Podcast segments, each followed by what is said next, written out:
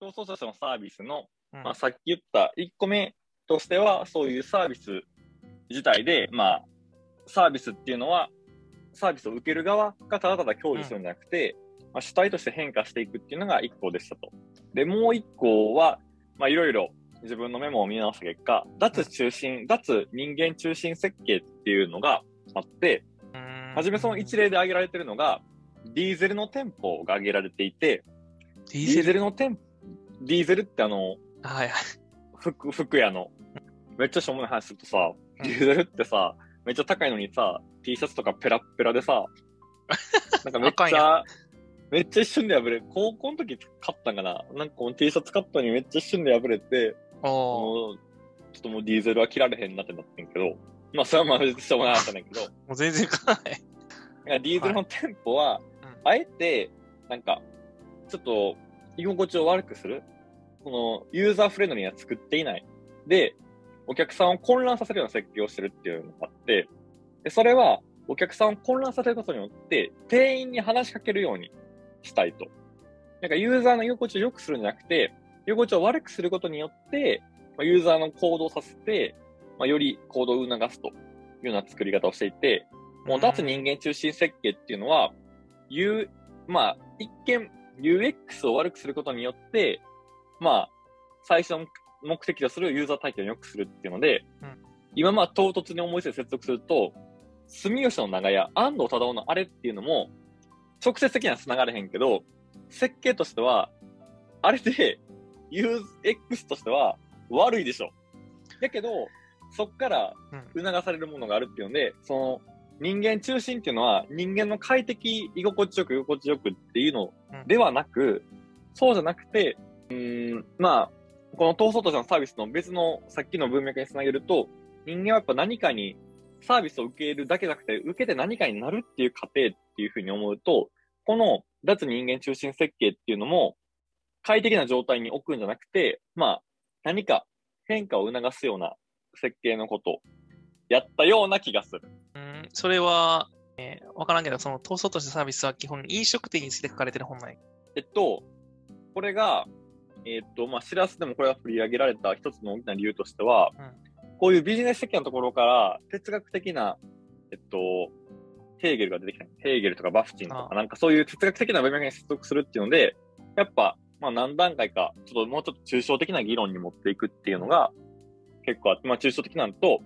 あとはそこをやっぱり実学的なビジネス的なところに持っていくっていうところで、まあ、この本がそういう書き方をしてるっていうのが。うんでで、まあ、飲食店にすごい限定してるかっていうと、でも、でも、事例研究としては、まあ、やっぱこの人は、まあ、やっぱりまあ大学に所属していて、研究者としては、まあ、飲食店の事例ばっかり。寿司やイタリア料理、フランス料理、あと、モスバーガーかな？なんか今のその脱人間中心の話で言った時のそのディーゼルの話があんまりしっくりこなくて、どういうことなんやろ？ディーゼル、えっと、うんまあ、ちょっと文章を引用すると、はい。ディーゼルの店舗は、外から見て威圧的な環境を提供し、最良の顧客は混乱している客であるという、その目的は、顧客に店員と交流してほしいからであるという、このようなエモーショナルデザインを人間中心設計と対し、ノーマンは次のように主張する。人間中心のデザインを実践している者にとっては、顧客のために働くということは、不満や混乱の無気力無力感などから解放することである。顧客自身が支配し権限があると感じすることである。だが、賢い販売にとってはこの正反対が正しい。さらに、人間中心のアプローチを反復することがうん、行動的デザインに対してうまく働くと今でも考えているが、本能的あるいは内省的な側面には必ずしも適切とは言えない。これらのレベルでは反復的な方法は妥協、話し合い、合意によるデザインとなる。その結果は安全で効率的なものであることは確かだが、必ずや味気ないものとなる。ここで興味深いのは、人間中心設計とは、正反対のデザインが成立するということである。この正反対のデザインを人間脱中心設計と捉えてみよう。なので、要所しては僕は間違えてなかったかなという気がしてますね。え、その、えっと、人間脱中心っていうのは、え、さ結局その、えっと、ディーゼルにおいては、店員とコミュニケーションを取るってことが大事なの。そのとコミュニケーションの取られ方は、どう扱われるのかなえっと、ここの文脈ではそこまでの言及はないねんけど、やっぱり、え、ポイントとしては、うん。なんか、うーん、まあ、最終的なゴールのために、このユーザーを快適な状況に置かないっていうところが、人間脱中心設計のところかなと思いますけど。今、たまたま服屋から思い出したのはさ、その、シュプリーム？はいはい。あれは、自分あの、過度に過激された事例を見続けてるからちょっとあれやねんけど、今その、オミュータンツっていうなんか、えっと、芸人の方で YouTuber もやってる方かな？がいて、あの、もしも何々がシュプリーム、元シュプリーム店員だったらみたいなのを永久にやってる YouTuber の人やねんけど、いや、そんなん見つけたな。いやいや、え、でも普通に毎回10万、20万ぐらいは再生されてるけど、で、なんかその、それで言うと、その、まあ、そのミュータツの方が一人、シュプリームの店員になって、こう、まあ、店員の対応っていうのを、こう、ゲートしてやってんねんけど、この服ありますかって言ったら、ない。いや、わかるわかる。そこ、そ何かおもろいか絶対。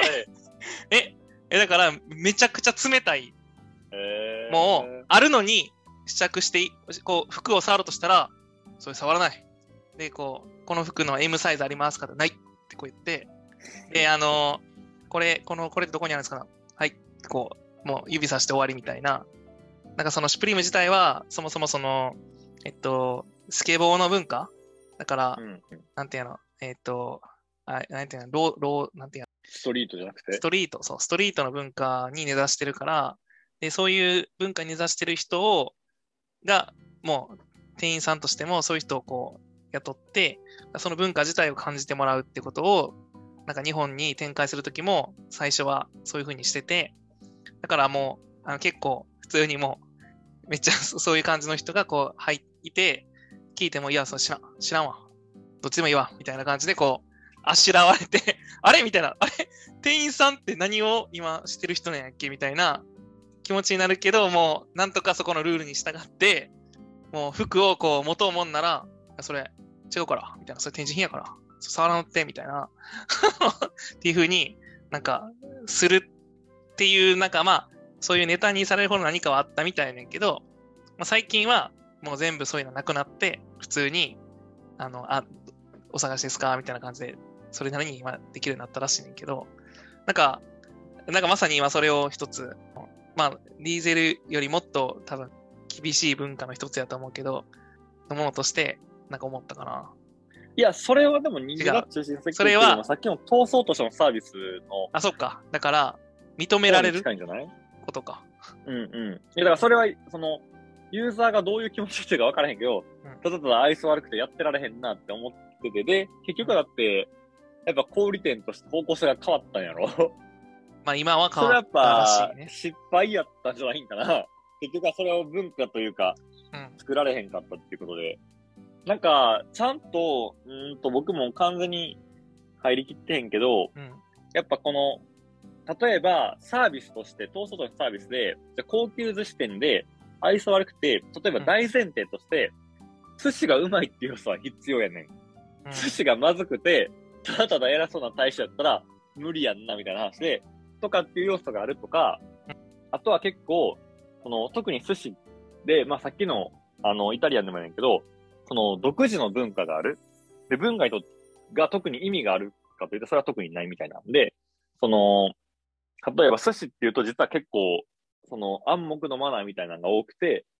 まあ一つとしてはやっぱ手で食べるとかっていうのもそうやけど、で、なんか一見すると、あとは納得できる理由もあんねんけど、やっぱそれは理由がなくて、それはただの文化になるっていうのが、うんなんかお箸を食べてもいいっちゃいいけど、でもなんか、崩れるから手で食べた方が繊細さがわかるみたいな。いやまあそうかもみたいな。あとはなんかあの、日本酒を注ぐときに、あの、注ぎ口がある方を上にするとかっていうマナーがあるやん。それは、まあね、いや、あれはなんか注ぐときに、なんかあの、縁の切れ目でしょ？いや、なんか宝珠みたいに見えるからみたいな。お寺とかにある、あの、宗教の、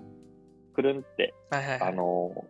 みたいな形に見えるからとかっていうので、それで縁起がいいとかっていう。まあ、その理由ってそうってそうかもしれんけど、普通に注ぎ口した方がええやんみたいな。うん。あと寿司はなんかその食べる順番も、一応その白身から入って、赤身に行って、なんか最後卵で締めるとかっていうのも、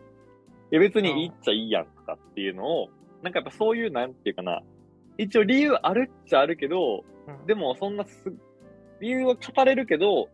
すごい合理的とは言い難いっていうのがなんかやっぱ文化を形成していて、なんかそういう文化があるってことが一つの、やっぱその界隈に入るためのハードになるから、そういうのが形作られてるとかっていうのも、一個まあ条件みたいな感じであって、なんかそういう風な点で言うと、まあもしかしたらけど、シュプリームっていうのも、まあ形態が違うから簡単に僕には言われへんけど、うん。そういう風に文化としてやっていこうとしたけど、そういう設計っていうかまあ作り方としてうまいこと作りきれず、そういう点ではまあブランディングの失敗というか、うん。っていう言い方もできるのかなわからんけどな、みたいな。多分、日本に持ち込んだ段階で、まあ、うまくいかんかった。あまりにも差が強すぎてというのもあるんやろうけど。でもなんかそこでね、なんか、まあネタになってるぐらいやけど、やっぱそこできっとやっぱ一個は、やっぱシュプリの店員に認められるっていうところに価値があるかどうかじゃない？あ寿司屋の大将で、とか、まあそれこそ周りのお客さんに対しても、え、あ、日本酒屋でさっと言うてかっこいいとか、あとなんか寿司屋飲んで、何かお切りしましょうか？って聞かれんねん。飲み物の次は。何かお切りしましょうか？の、じゃあ、たけしさん何かお切りしましょうか？とりあえずビール。いや、お切りしましょうかやから。おきり？おきり？お切りしましょうか。何を？切りましょうか？って。何を？ってなるね。いや、ここで何かお切りしましょうか？っていうのは、あ、じゃあ何かつけへんかったかな？お切りしましょうか？って言われて、イエスのクエスチョンに見せかけて、イエスのじゃないねみたいな。お切りしましょうかって言われたら、じゃあ、以下で、とかいう風な、なんかそれを自分でネタを決めて答えるとこまでやらなあかんっていう。なんかその辺が、やっぱり、周りとかから見てて、さっと答えれるかどうかっていうのは、やっぱその場にふさわしい人間に慣れてるかどうかってで、少しステータスっていう風になるやん。じゃあ、スプリームに対して、あれって言われて、ないとかって言われて、態度そ悪いなってれを乗り。越えて、そう、そう、何があんねんみたいな。ああ。まあ別にね、それによって出てくるのも変わるわけでもないしね。そうそうそう。だからそこでなんか、例えばなんていうの、いつでもグータッチみたいな、なんか、そういう文脈を、そこで作れて、なんかそれを乗り越えれてるとかっていうので、一つステータスとかっていうの作れてるんやったら、ちょっと違ったんかもな、みたいな。ああ。でもなんか、ちょっと話をこう戻しちゃうけど、なんかまあなんか人間脱の話で、なんか、あ、それって面白い、すごいなって、なんか感じるとかそこまで今、それほど理解ができてなくて、そう、あ、だから、え、うん。いや、これはだから自分で言ったけど、住吉の長屋はかなり近いんじゃないとか思うけど。とか、だって、たけしの今の作ってるとか考えてる設計とかっていうのは、そこにいる人のの体感的に快適にするってことが目的なわけやん。だけど、まあこれは詳細論だとかいいねんけど、でもそうじゃないっていう、その、最終的に、まあ、ゴールに行くためには、快適さっていうところを、まあ、一回不快にしてでも、だからそれは、通そうと、通そうとしてのサービスと近いやん。サービスでもそれ、は、え、ちょっと人間脱中心主義やっけ？人間出す中心設計。でも、それは、その人間の、その、こうニュータイプになることを目指してるからやってることである。人間を中心にしてるんじゃないかなと思う。建築が主体であることを目指してるわけじゃなくて、それによって。人間の感覚が拡張されるっていうことを目指してるから、今の現状維持をすることを目指してることではなくて、要するに新しい現実を受け入れることを目指してるから、あの、そういう、今気づかれないけれども、それに対してこう投げかけてるっていうことで言うと、だまあ、今の人間の感性に対して、まあ、脱ではあるかもしれへんけど、最終的には人を中心に考えてる気はするけど、あ、そうだと思います。それは、なんていうか、人間脱中心っていう、えっと、だからこれは、あの、あれですよ。ポストモダニズムとかっていう、脱、脱構築とかの脱が流行ったっていう、脱を踏まえてる、脱やったはずで、完全に人間から離れるって意味ではないと思うよ。これまでの中心、人間中心っていうところから再構築するっていう意味での脱中心や。まあ、ちなみに、あの、住吉の長屋ができたのはまさにポストモダンの、あの、完全に一番流行ってる時期だからね。ちょうどまさに そう思います。あの、脱人間中心設計というか、まあ、あ違うな。えーそう言われるとね、そうじゃないな。えっと、結局、ポストモダンへのアンチテーゼではあるから、え、全然理解できない。えっと、なんか、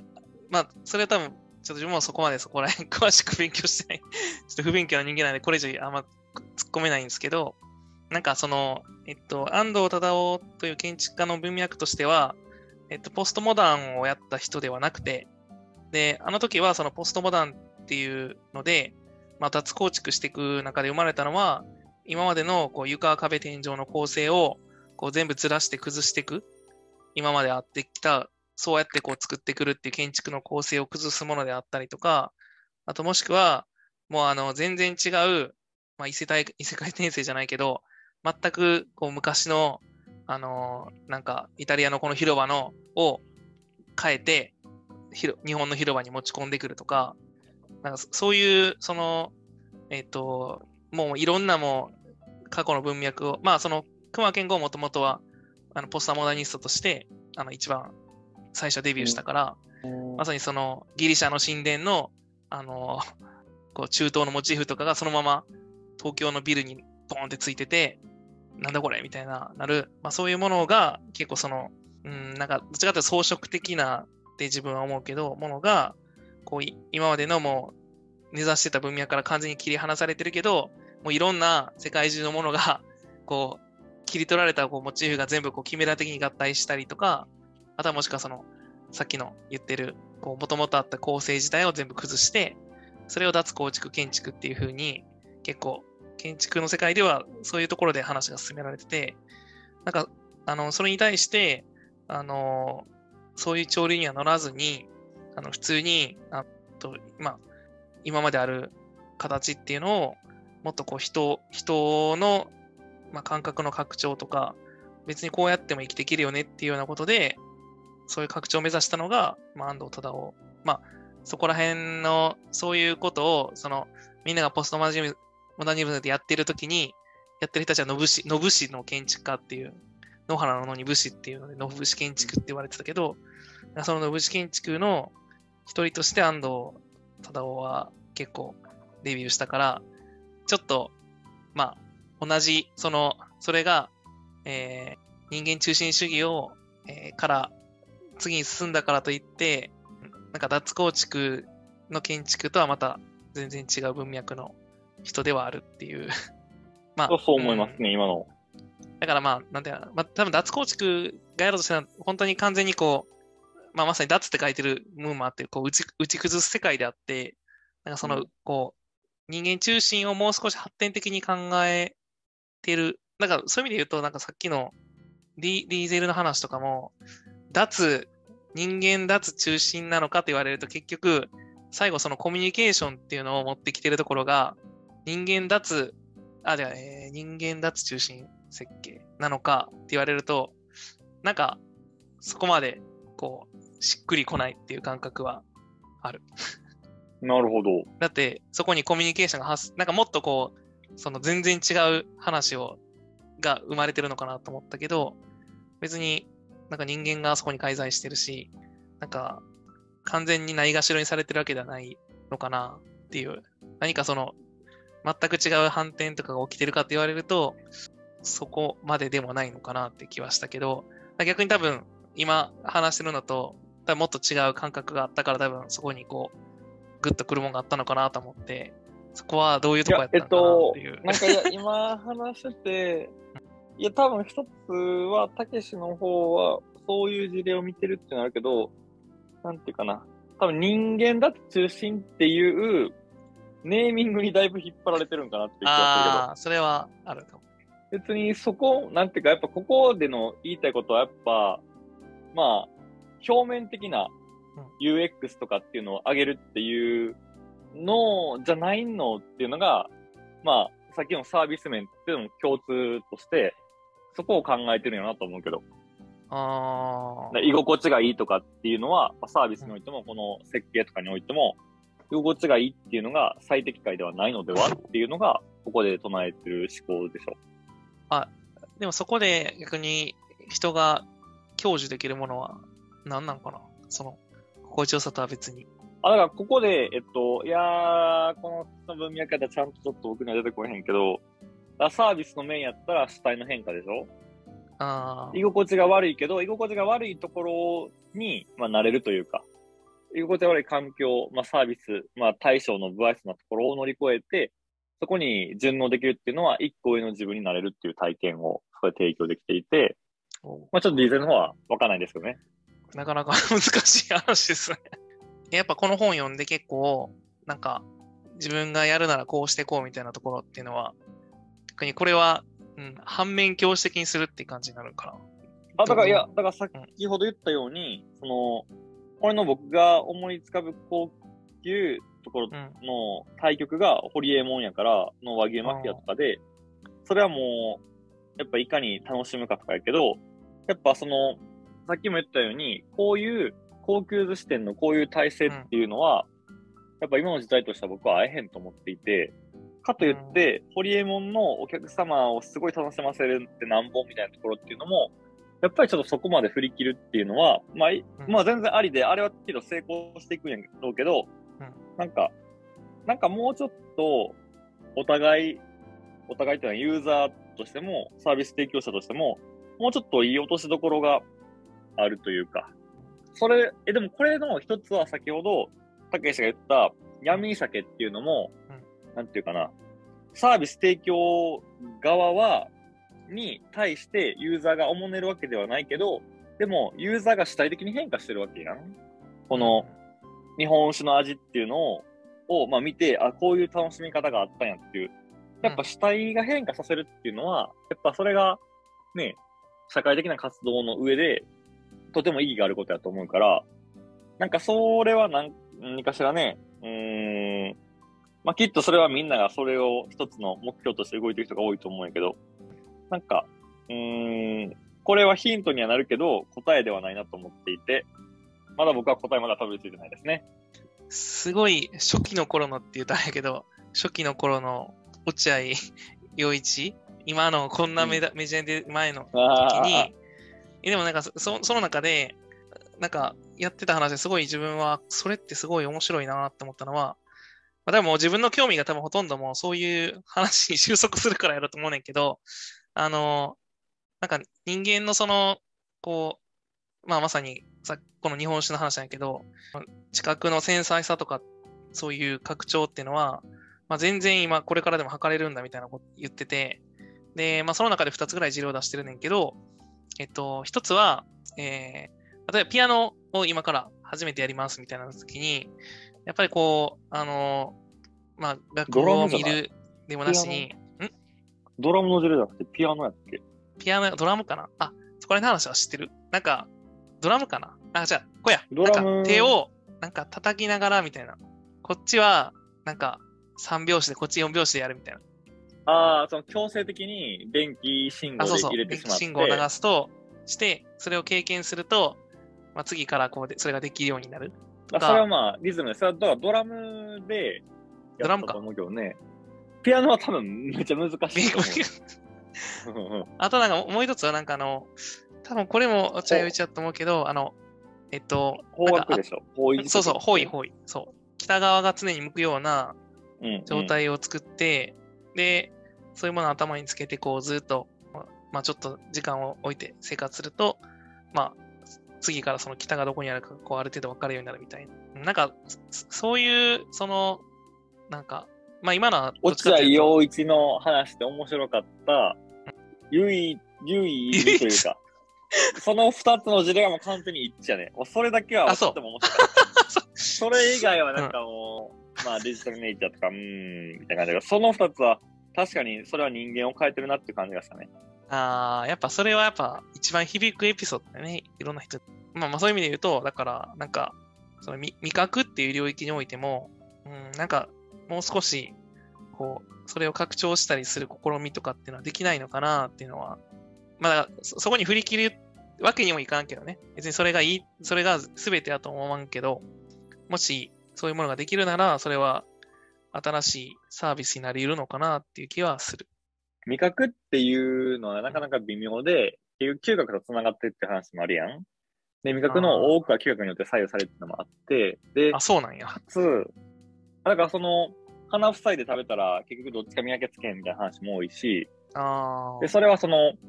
あの、鼻、体の外側についてる鼻だけじゃなくて、あの、喉の方からも鼻腔の方に、鼻の方に匂い上がっていくやん。だって口の奥で鼻繋がってるから。だからそこでも、っていうので、味覚っていうのは結局、味覚というか味わいっていうのは、味覚だけではなくて、記憶とかもあるし、で、かつ、それこそ、エルブリとかっていうので、認知心理学とかの話も出てきてて、え視覚とかっていうのも味覚に影響するとかっていうのがあって、あのね、結局、そのままあ、超高級店の行き切ってしまえば、結局、五感すべてをどうコーディネートするかみたいな話にはなってきてる。でそれは僕も確かに五感やなとは思ってて。それがやっぱ、食で面白いのは、食っていうのだけが五感にはアプローチできるとかやから、とても味覚がないからね、基本はね。そうそうそう、体験口に入れられへんっていうかね。